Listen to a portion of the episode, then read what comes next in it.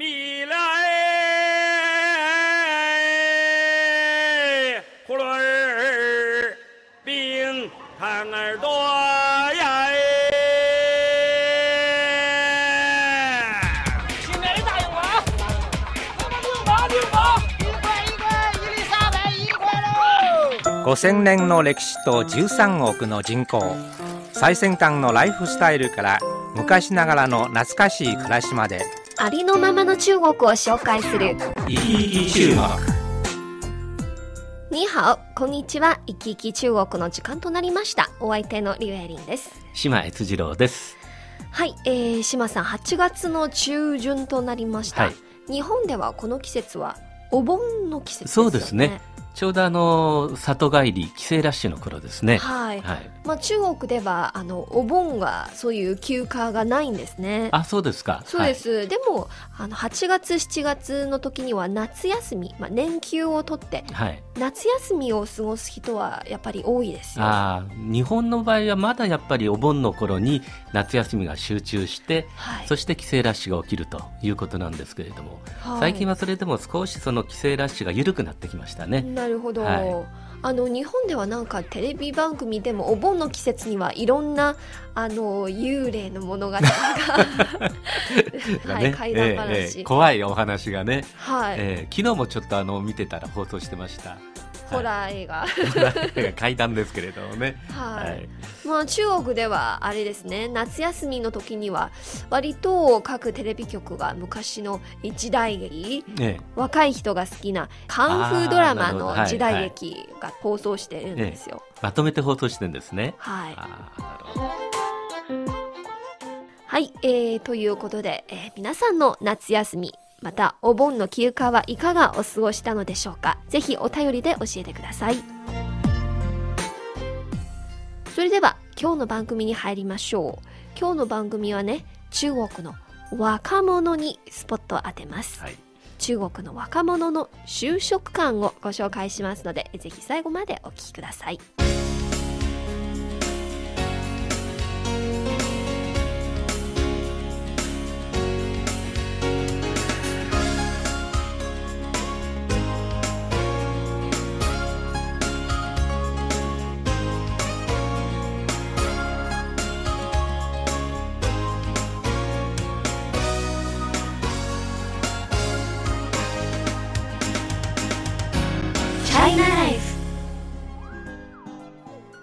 China Life 今日は中国の若者にスポット当ててご紹介します。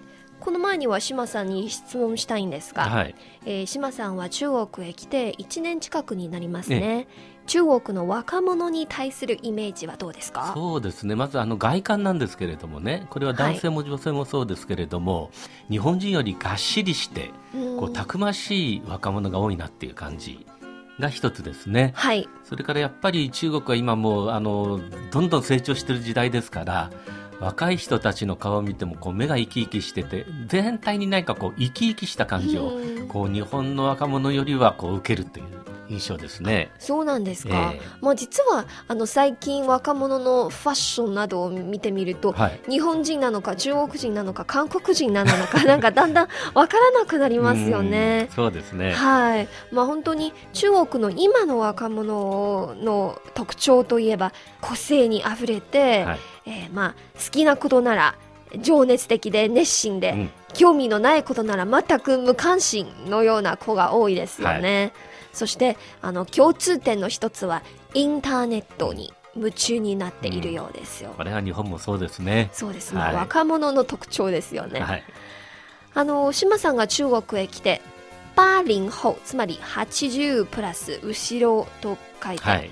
80後とか90後っていう言い方聞いたことありますか？なんかね、何回か聞いたことあるんですけれども、あまり詳しくわかんないんですけれども、これまでの番組でも何回も紹介したことがありますけどええ、中国では1980年代に生まれた人は80に後ろと書いてバーリンホと言いますねなる。ほど。えー1990年代に生まれた人はジョリンホと言うんですよ。なるほど。はい。まあ、日本でも、あの、年代ごとに分けてね、はい言い方ってのはあります。あの、今で言うと、平成世代に当たるのが多分、その、そうですね90すね。なるほど。まあ、1990年代生まれのジョリンホ。はい。昨年から大学を卒業して社会人になりつつあります。しかし、初代ジョリンホの就職は順調ではないみたいです。ああ、そうなんですか。はいはい。チャイナライフ。今日の話題は中国のジョリンホ。1990年代生まれの若者の就職観に迫ります。ぜひ最後までお聞きください。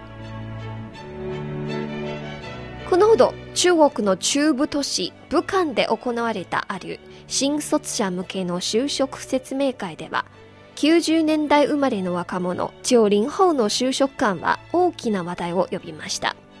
まずは履歴書。多くの求職者は履歴書の写真になんとプリクラを使っています。その理由は普通の写真より綺麗に写ったので求人側に良い印象を与えるということなんですよ。まあこれについて島さんはどう思われますか？そうですね。やっぱりいくらなんでもプリクラはないでしょというね、感じですけど、私もあの、日本にいた時代は、あの、アナウンサーの、お新人のアナウンサーの履歴書を随分見たんですけれどもね、年々やっぱり写真なんかも、こう、堅苦しい写真から、こう、フリーな写真、はい遊んでる時のところを撮った写真とかになってるんですけれども、それでもやっぱりプリクラはなかったですね。そうですね。まあ日本ではプリクラを履歴書の写真に使う人が多分いないんですよね。そうですね。はい。まあ中国ではもちろんこれも非常に今非常識なことなんですよ。えでも今の若者たちは常に常識にこだわらずにうん個性をアピールしたがっています。え。あの、年寄りから言わせると、それが個性だと勘違いしてるんだよ、お前らって言いそうですけれどもね。そうですね。だからなんか人と一緒になるのが嫌がって、あの、むしろ自分の個性を表すために、はい。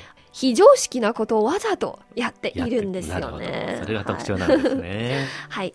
では、これら、90後の若者が就職条件として何を最も重視しているのかを見てみましょう。まあ、これはあくまでも昔と比べているの特徴ですよね。あの、実は私にとっては驚きでした。ね一番重要なのは賃金レベルではなくて仕事の面白みだそうです、ん。給料は少し少なくてもいいんですが面白い仕事をやりたいという意見が多いですよなるほどね。まあ、日本の若者もちょっと前まではそんな感じでしたね。うんはい、ええ。そうですか。やっぱり中国もそれだけ豊かになってきてるってことなんでしょうかね。多分あの裕福な家庭環境に恵まれている子は、あまり金銭面の圧力がないですよね、うん。プレッシャーがないので、ははいい、むしろ今やりたい仕事面白い仕事をやりたいと思っているんですよね。2番目に重要なのはなんと仕事時間です。その理由は残業なんかしたくない特に土日には残業したくない。友達に会ったりデートしたりするから。これもどうかな？いや、これは日本の若者も同じでしょうし、私もなんか同感ですけれども、そうですね。でも現実ではなかなかその残業もしないで、いいうん。いい会社にこう成長してるところって少ないような気がしますけれどもね。そうなんですね、え誰でも残業したくないですけどでねでも残業するからこそ忙しいから、まあ、この会社の仕事の量が多いから、なんか将来性があるとか、うん。まあいろいろ考えられますよね。ですよね。では3番目に重要なのはなんと仕事の将来性です。ロボットのように毎日同じような仕事を繰り返したくない。将来性のある仕事をやりたい。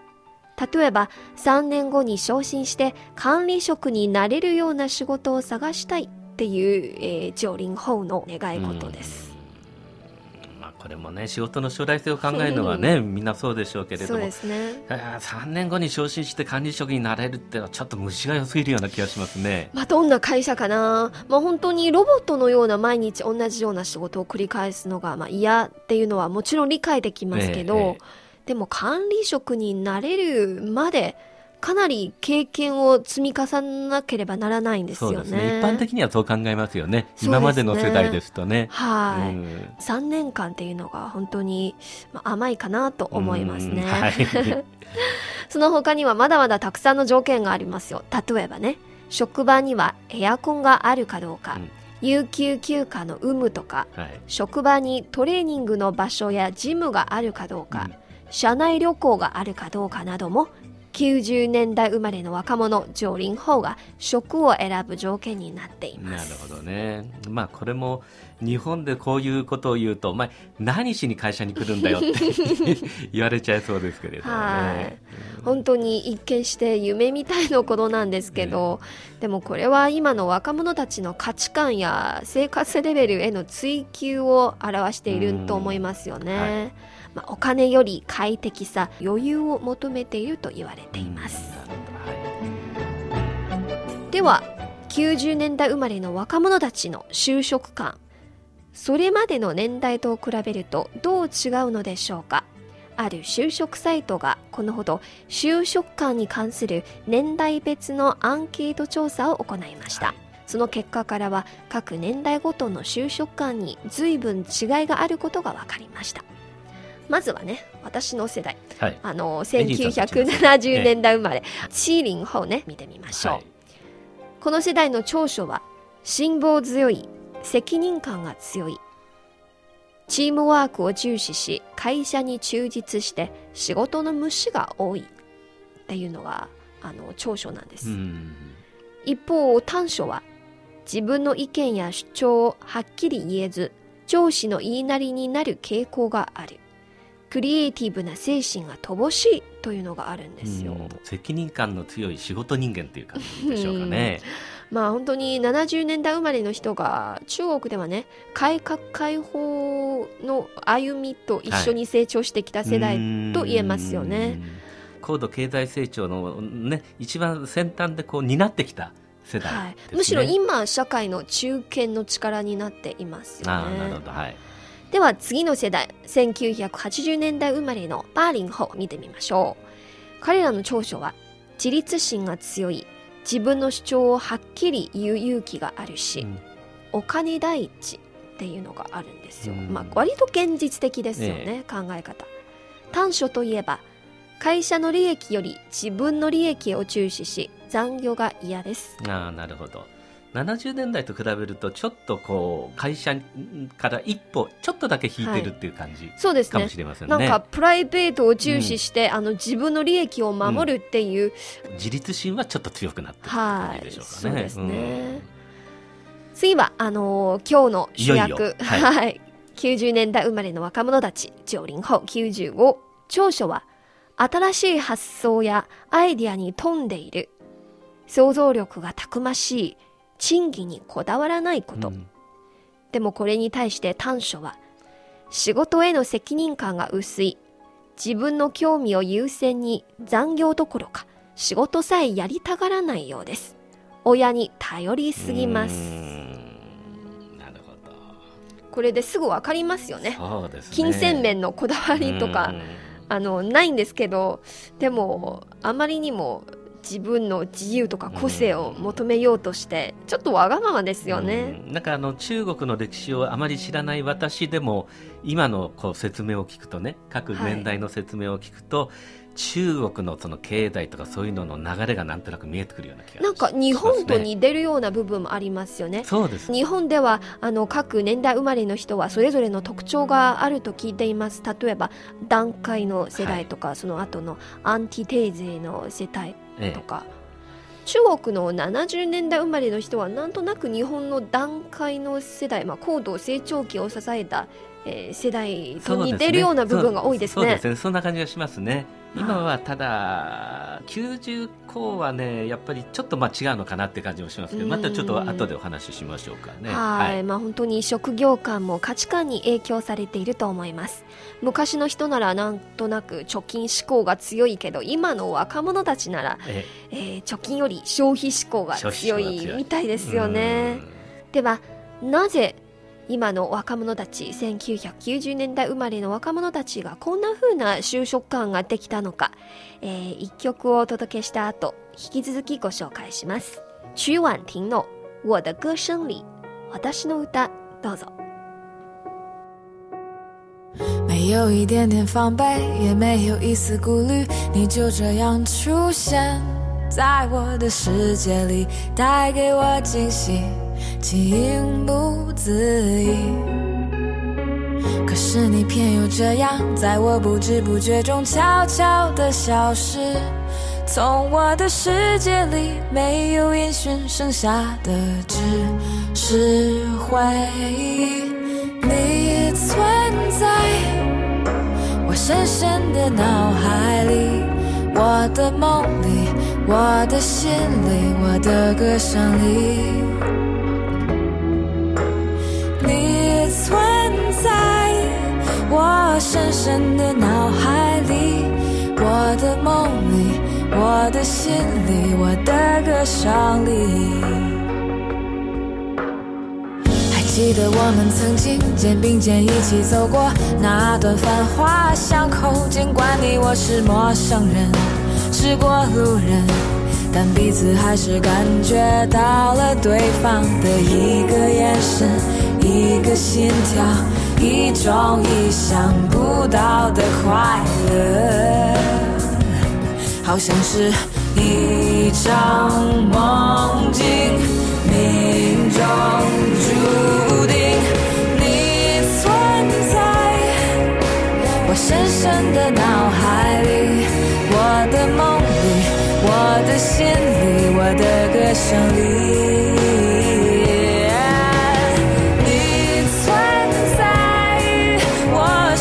深的脑海里，我的梦里，我的心里，我的歌声里。お聞きの放送は北京放送中国国際放送局の日本語番組いきいき中国です。中国の今や旬の話題をお伝えするコーナーチャイナライフ。今日の話題は中国の1990年代生まれの若者、九零後の就職感です。では中国の九零後の就職感がどうしてこんな風にできたのか。これは成長環境にあると専門家が言っています、うんはい。なぜかというと1990年代生まれの若者たち彼らは反抗しながら成長してきた世代と言われています、うん、まず特徴を見てみましょう。90年代生まれの若者たち一人っ子の世代ですよね、ええ親や祖父母に過保護にされて成長してきました。甘やかされて。そうです、うん、もちろん80年代生まれの若者も一人っ子が多いですけど、ええ、でも90年代生まれの若者たちは裕福な世代ですよね。豊かになってるのね、はい、社会全体が豊かになってきてる、はい、小さい頃から優れた教育や生活レベル経済環境に恵まれて育ったと言われます、うん、3番目の特徴はインターネットの世代です情報を簡単に手に入れるし知識や見聞が広いですよね、うん、4番目はオタクの世代です。パソコンや携帯ゲームなど最新の電子製品は得意なのに対して人とのコミュニケーションが苦手みたいですよ。それエリさんほとんど日本と同じですね。日本の今の若者とほとんど同じですね。環境も裕福な親は裕福ですし、はいはい、インターネットの世代でオタクの世代そこはねほとんど同じなんですけれども。ただ違うのは今の日本の若者ちょうど就職期に差し掛かっている若者は就職氷河期にちょうど今ありますんでね。そうです。日本では今、まあ、不景気がまだ続いていますね、はい、だからとにかくどこにでも就職できればという環境であの今までは大学生で中小企業に就職する学生っていうのはほとんどいなかったんですけれども最近は中小企業のにでもあのいいですから就職するという時代になっていて、はい、だからこのこの若者たちがどんなその気質を持っているかというのが分かるのは実際に就職してもうちょっと経ってからこの世代のなんか特徴が出てくるなるほど、まあもし C で言えば今の中国の90年代生まれの若者たちが日本のバブルの世代つまり最も、あの裕福な環境に恵まれている世代と似ているようなところがありますよね。ね。はい、はい。まあ本当に若者は社会の未来を担っているとよく言われますが、中国の90年代生まれの若者たち、九零後の就職観や価値観の形成は社会全体の雰囲気や経済状況、社会の価値観と密接に関わっていると思いますね。では、こんな90年代生まれの九零後、彼らの就職の道はどうなるのか、うん二人の就職物語を見てみましょう。1990年5月に生まれた牛英英さんは去年大学を卒業しました。牛さんの趣味はインターネットとテレビゲームです。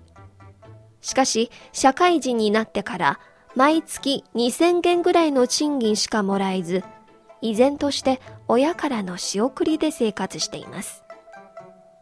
卒業してからの半年間、牛さんは3回も転職しましたが、朝9時に出勤、夜6時に退勤、たまには残業するという風な仕事生活になれず、とうとう実家の浙江省牛に戻りました。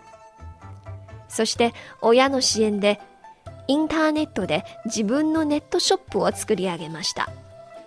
主な商品は洋服やアクセサリーなどです。朝10時に起きて商品の写真を撮り、インターネットにアップして、クライアントの問い合わせに答えます。夕方になると、宅急便で商品をクライアントに送ります。そして、毎日の営業成績を計算して、残りの商品を整理し、引き続きインターネットでクライアントの問い合わせに対応しています。寝るのは深夜2時ぐらいで、1日15時間も仕事するということです。疲れることは疲れますが、自分の選んだ洋服やアクセサリーなどの商品がインターネットで売られて、人に認められることは超嬉しかったと牛さん。忙しい場合はシャワーを浴びる時間もないんですが、数ヶ月の努力を経て、牛さんのネットショップは毎週2万件の営業成績を上げるようになりました。今、牛さんは自分の稼いだお金で両親に新しいテレビを買い、お母さんとお姉さんにも新しい服をたくさん買ったということです。なるほど、まあ、さっき紹介されたあの90項のねはい。あの若者の特徴のいい面がこううまく生きたっていう感じでしょうかね。そうですね、うん本当にあ自分の趣味で起業する若者はなかなか勇気が必要ですよそうね。はい。日本でもあの起業する若者というのも結構増えてることは増えてて、はいまあ、ネットショップみたいなものもそうなんですけれどもね、はいあのラーメン屋さんを経営するような若者っていうのも結構多いんですよ。そうなんですか。それもとても個性的なはいラーメンをこうはい売り物にして競い合ってるという感じでそういうところもやっぱりこう今の若者のこう特徴が出てるのかもしれませんそうですね、ねまあ今のこういう90年代生まれの若者たちほとんどは自由な時間が欲しいですね、はい。決まった時間の出勤生活が嫌のようですが、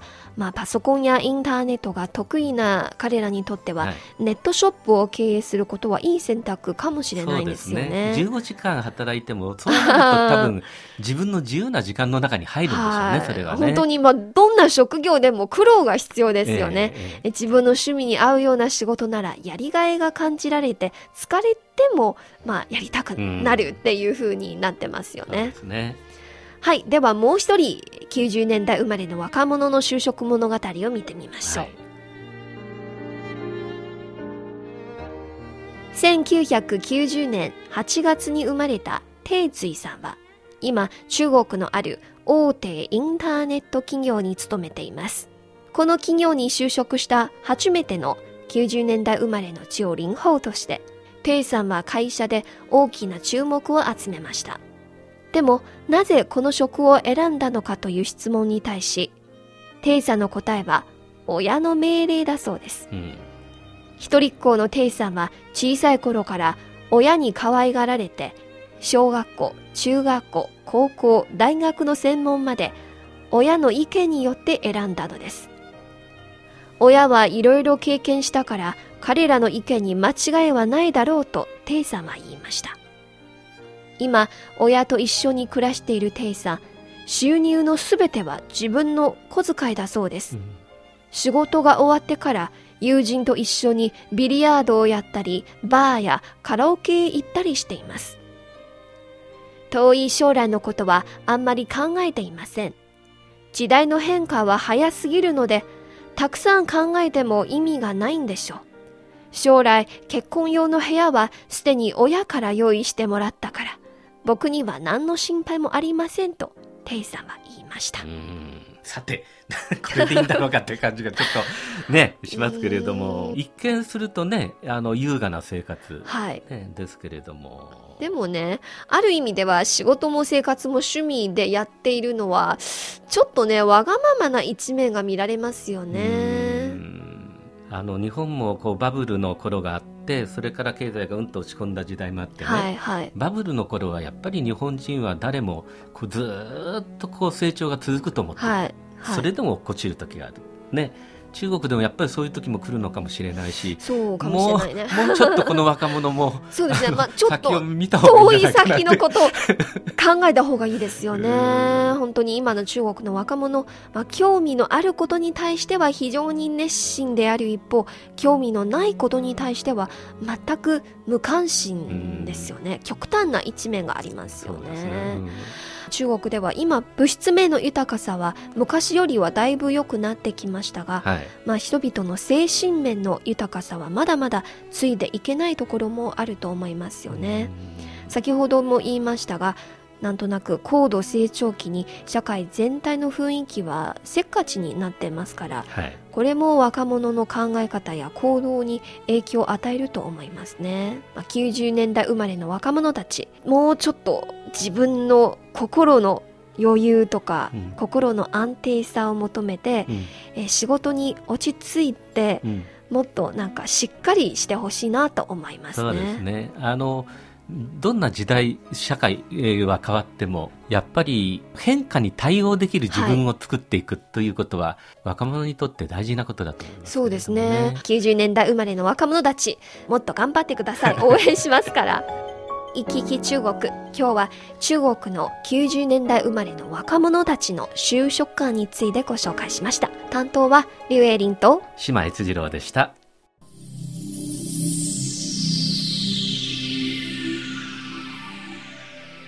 行き来中国。そろそろ終わりの時間に近づいてきました。この番組をお聞きになって、何かご意見やご感想がございましたら、ぜひメールやお便りをください。こちらの宛先は、郵便番号10040中国国際放送局日本語部いきいき中国の係まで。そしてメールアドレスはピンのにハオ NIHAO 2180アットマーク CRI.com.cn です。皆さんからのお便りをお待ちしております。それではまた来週お会いしましょう。さようなら、再见。